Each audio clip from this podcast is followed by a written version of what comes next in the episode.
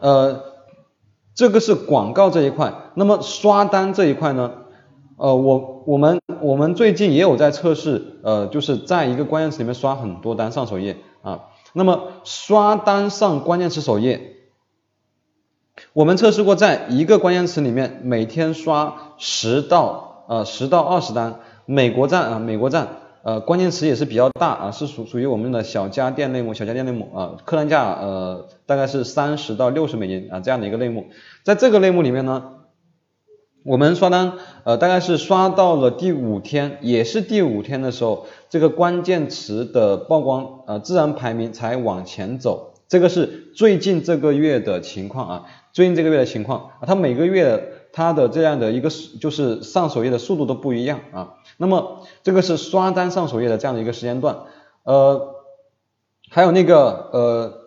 点点击加购上首页啊。就是通过大量的买家号点击，在这个关键词里面点击这个 ASIN，并且进行呃加购物车，这个上首页的速度会比那个什么，会比那个刷单要快，但是呢，它很快就会掉下来。如果没有那个产生订单，没有转化率的话，它很快就会掉下来啊，大概是这样子。我我对一个 ASIN 进行用五百个买家号。啊，每个买家号加购三十个购物车，啊，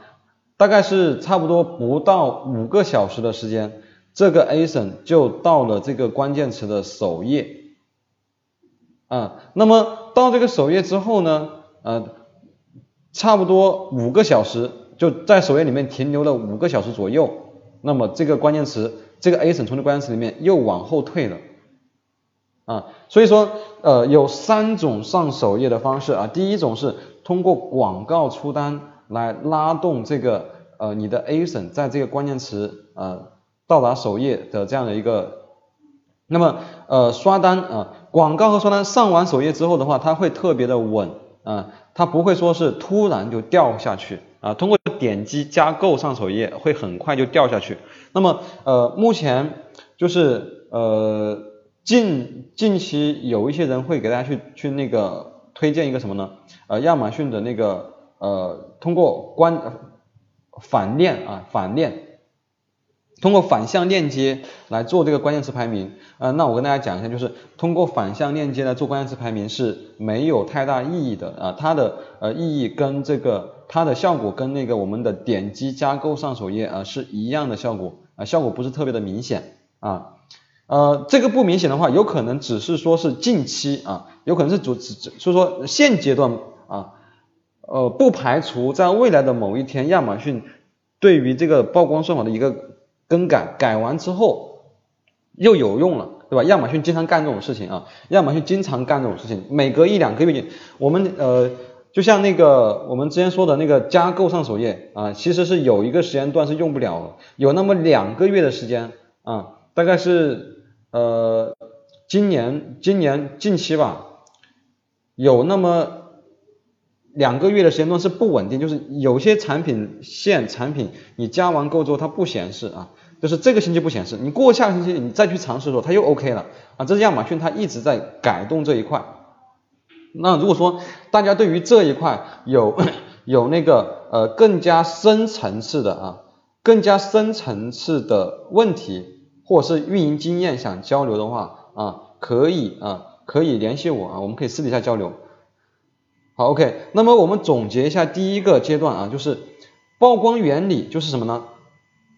大词里面出单，小词的曝光也会上去；小词里面出单，大词的曝光也会上去啊。那么啊，那么基于这样的一个特性，因为大词的什么？大词的这个呃。CPC 的竞价会相对于比较高，小词的 CPC 竞价会相较相较于比较低。那么我们产品刚上架到亚马逊，我们先推小词，我们的成本会比较低。比如说你开广告，对不对？你广告你小词，你开个一美金的固定竞价，